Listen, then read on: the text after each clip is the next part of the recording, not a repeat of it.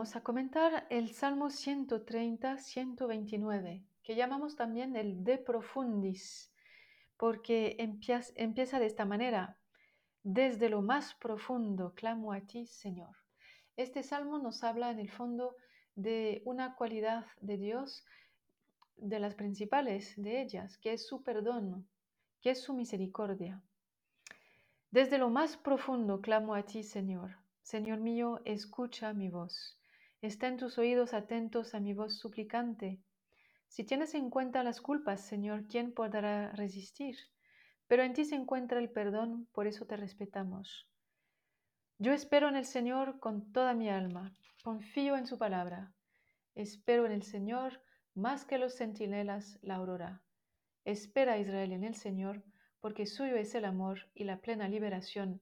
Él librará a Israel de todas sus culpas. Entramos aquí una vez más en el misterio del pecado de los hombres, de las culpas del pueblo. Sin embargo, la tonalidad de este salmo es de mucha confianza. El salmista está hundido, no sabemos en qué circunstancia precisamente, pero hundido en un misterio tenebroso. Desde lo más profundo clamo a ti, Señor, escucha mi voz. Estén tus oídos atentos a mi voz de suplicante.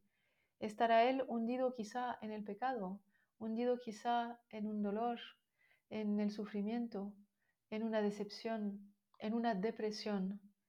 Desde lo más profundo a ti clamo, Señor. Es también una manera para el salmista de reconocerse em, pobre, se reconoce pobre, se sabe pobre, y sobre todo incapaz de salir de ahí sin la ayuda divina. Y al mismo tiempo reconoce que Dios es un Dios que perdona. Em, como dice el versículo 7, espero en el Señor más que los centinelas. La aurora espera Israel en el Señor porque suyo es el amor y la plena liberación. Es decir, la liberación, la liberación de las culpas, de los pecados, del mal que pesa sobre nuestras vidas, es obra de la gracia de Dios. No logramos esa liberación por nuestros esfuerzos personales, es gracia. Suyo es el amor y la plena liberación. Este salmo, con esta temática de la liberación del mal, nos reenvía probablemente al inicio de la Biblia, en el libro del Génesis, en el capítulo 3, cuando después de que Adán y Eva, ¿verdad?, han comido del fruto del árbol prohibido, pues se encuentran echados del Edén, del jardín que Dios había preparado para ellas.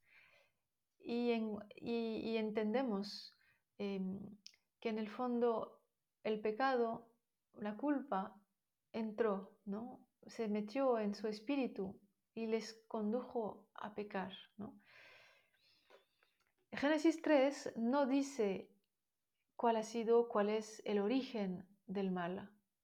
No trata tanto de esto, pues ¿quién puede saber qué autor bíblico, posbíblico, puede saber cuál es el origen del mal? Eso es un misterio, ¿verdad? Em, por lo tanto, no dice el origen del mal, aunque nosotros cristianos leemos mm, principalmente ese texto en clave de, la, doctrina, la doctrina del pecado original. Pero bueno, ese texto más bien habla de la existencia del mal, de la realidad del mal, de cómo el mal está presente. En consecuencia de la desobediencia, Dios le dice a la mujer, multiplicaré los dolores de tu embarazo Darás a luz a tus hijos con dolor. Desearás a tu marido y él te dominará. Desearás vivir en comunión con, tu marido, como era, el caso antes de la desobediencia, pero él dominará sobre ti. Y luego al hombre Dios le dice, por haber hecho caso a tu mujer y haber comido del árbol, del árbol prohibido, maldita sea la tierra por tu culpa. Con fatiga comerás sus frutos todos los días de tu vida.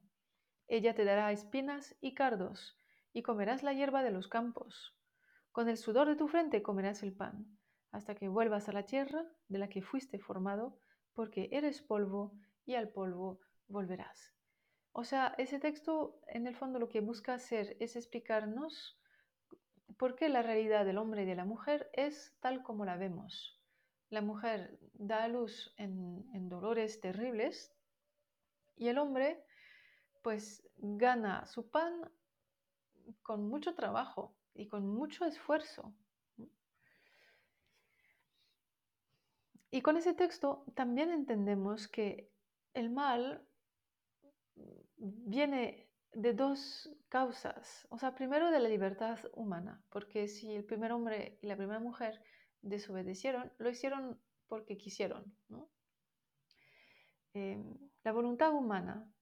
El pecado es consecuencia de las decisiones que tomamos muchas veces. O sea, nosotros podemos ser agentes del mal.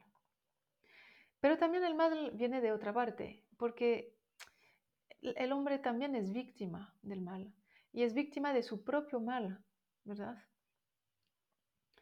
Em, y como bien decía Pablo en la carta a los romanos, en el fondo, el bien que quiero hacer no, no lo hago y el mal que no quiero lo hago. Eso significa que el hombre sí es libre, pero sí, también hay alguna fuerza del mal que, que le supera, ¿no? que no viene, no todo viene de él. De hecho, en Génesis 3, cuando Dios interroga al hombre y a la mujer sobre lo que ha pasado, qué han hecho, pues ambos echan la culpa al otro, ¿no? O sea, ella dice, no, es la serpiente que creaste que, que, me, me, engañó. Y luego cuando le pregunta al hombre, no, pues es la mujer que tú me diste. O sea, una manera de decir, la, culpa está en nosotros, pero también está fuera de nosotros. Y eso es algo muy, muy cierto que nos enseña este texto, ¿no? Y es la razón por la cual le pedimos a Dios que nos enseñe a librarnos eh, del mal, o sea, que más bien Él nos libre del mal. Eh, líbranos del mal, decimos en el Padre nuestro, ¿no? Líbranos del mal porque sabemos que Dios es capaz de perdonar. Yo espero en el Señor con toda mi alma, confío en su palabra. Espero en el Señor más que los centinelas la aurora. Espera Israel en el Señor, porque suyo es el amor y la plena liberación. Él librará a Israel de todas sus culpas. Él librará a Israel de todas sus culpas. Por eso aquí el salmista, lleno de confianza, le está diciendo a Dios, líbrame, líbranos del mal. Y esa es la diferencia, por ejemplo, entre el publicano y el fariseo que el publicano reconoce su culpa y le pide a Dios que lo libre. Pero el fariseo no, el fariseo se siente perfecto, no tiene por qué pedirle a Dios que le libre de nada. Uno, por lo tanto, el publicano va a ser capaz de recibir el perdón de Dios, mientras el otro no ni siquiera sabe que lo necesita, está convencido de que no lo necesita. También es la diferencia entre Pedro y Judas. Pedro también ha renegado de Cristo. Sin embargo, em, parece que puede cree que puede ser perdonado. No se da a la muerte como Judas, para quien ya no hay esperanza. Judas piensa que lo, estropeó todo. No cree en la misericordia, en el perdón de Dios, o no quiere creer. El publicano y Pedro se abren al perdón como el salmista de nuestro Salmo 130. Así que podemos terminar diciendo que el perdón y la misericordia son la expresión de, la, de, la, fuerza, del poder, del, del poder divino. Em, ¿Por qué, por, qué, ¿Por qué perdonar manifiesta muchísima fortaleza, muchísima fuerza, muchísimo poder? Pues porque solamente el perdón y la misericordia son capaces de arreglar el problemón del pecado sin condenar al pecador. Por lo tanto, al perdonar y hacer misericordia, Dios está demostrando de que, que es Dios, que es todopoderoso.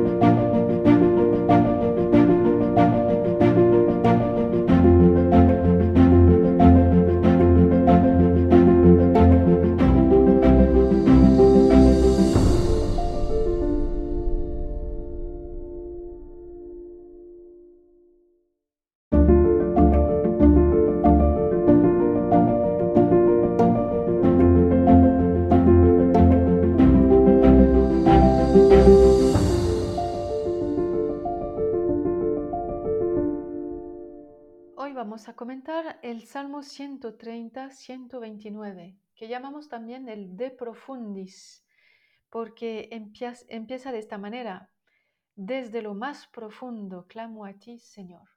Este salmo nos habla en el fondo de una cualidad de Dios, de las principales de ellas, que es su perdón, que es su misericordia. Desde lo más profundo clamo a ti, Señor. Señor mío, escucha mi voz. Estén tus oídos atentos a mi voz suplicante. Si tienes en cuenta las culpas, Señor, ¿quién podrá resistir? Pero en ti se encuentra el perdón, por eso te respetamos. Yo espero en el Señor con toda mi alma, confío en su palabra. Espero en el Señor más que los centinelas la aurora.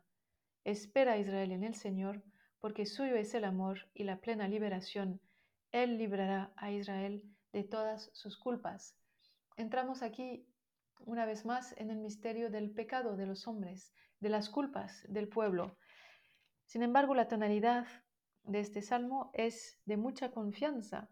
El salmista está hundido, no sabemos en qué circunstancia precisamente, pero hundido en un misterio tenebroso.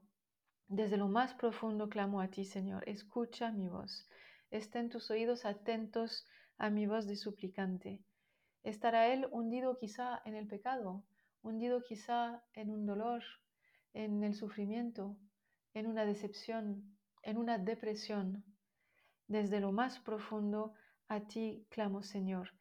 Es también una manera para el salmista de reconocerse em, pobre, se reconoce pobre, se sabe pobre y sobre todo incapaz de salir de ahí sin la ayuda divina.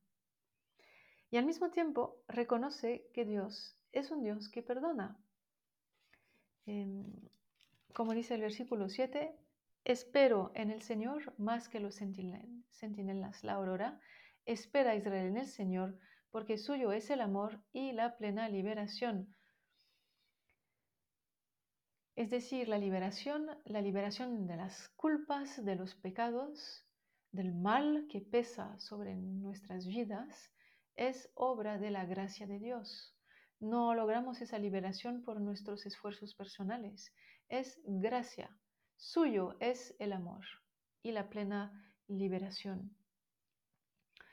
Este salmo, con esta temática de la liberación del mal, nos reenvía probablemente al inicio de la Biblia, en el libro del Génesis, en el capítulo 3, cuando después de que Adán y Eva, ¿verdad?, han comido del fruto del árbol prohibido, pues se encuentran echados del Edén del jardín que Dios había preparado para ellas.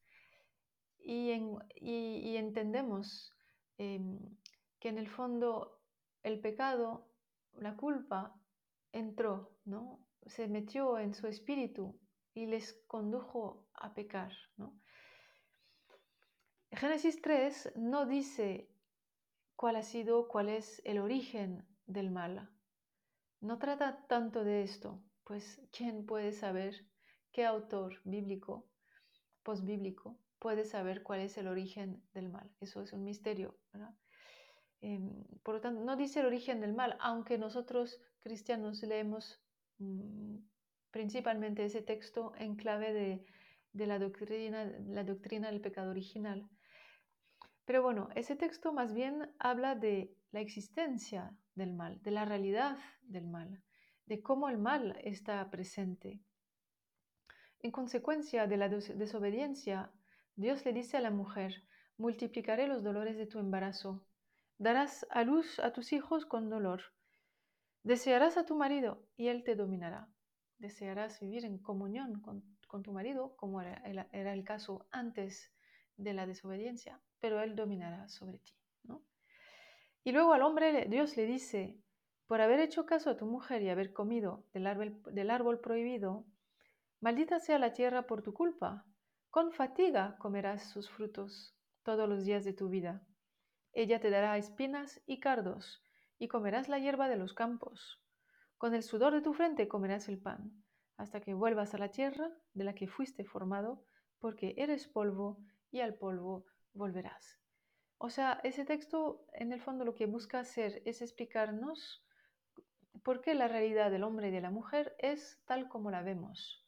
La mujer da a luz en, en dolores terribles y el hombre pues gana su pan con mucho trabajo y con mucho esfuerzo. Y con ese texto también entendemos que el mal viene de dos causas. O sea, primero de la libertad humana, porque si el primer hombre y la primera mujer desobedecieron, lo hicieron porque quisieron. Em, la voluntad humana.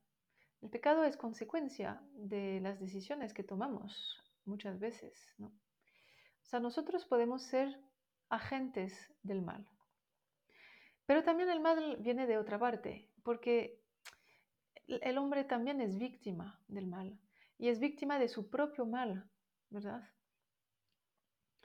Em, y como bien decía Pablo en la carta a los romanos, en el fondo, el bien que quiero hacer no, no lo hago y el mal que no quiero lo hago.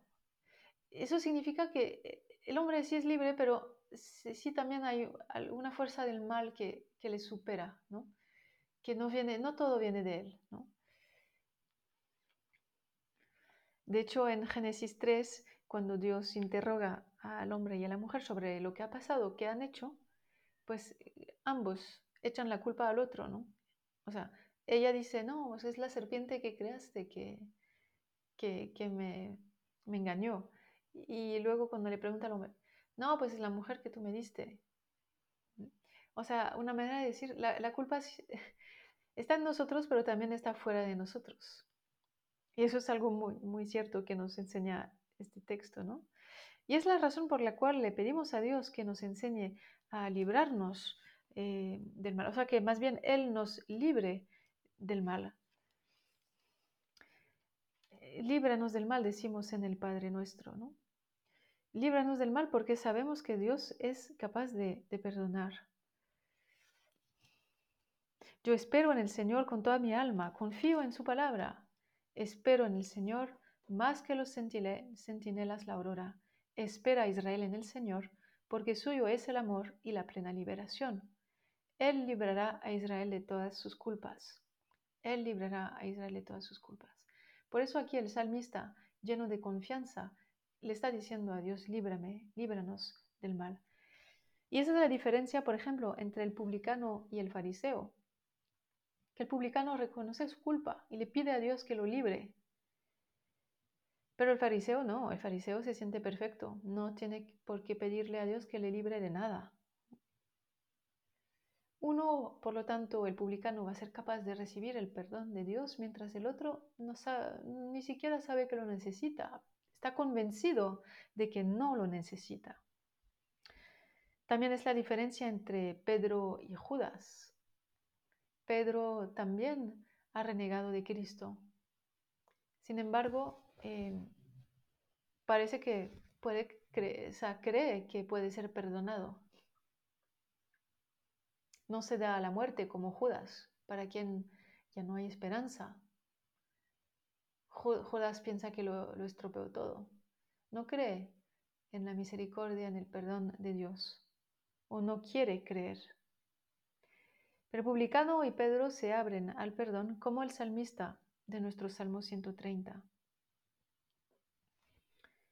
Así que podemos terminar diciendo que el perdón y la misericordia son la expresión de, la, de, la, fuerza, del poder, del, del poder divino. Em, ¿Por qué? ¿Por qué? ¿Por qué perdonar manifiesta muchísima fortaleza, muchísima fuerza, muchísimo poder? Pues porque solamente el perdón y la misericordia son capaces de arreglar el problemón del pecado sin condenar al pecador. Por lo tanto, al perdonar y hacer misericordia, Dios demostrando de que, que es Dios, que es todopoderoso.